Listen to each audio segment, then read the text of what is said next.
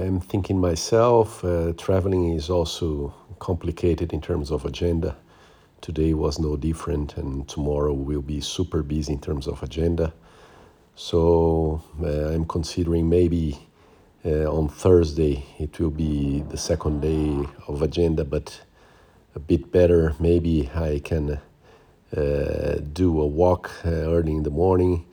Uh, let's see also how it goes the weather and how I organize myself. It will be the last day here before I go from Panama to the US.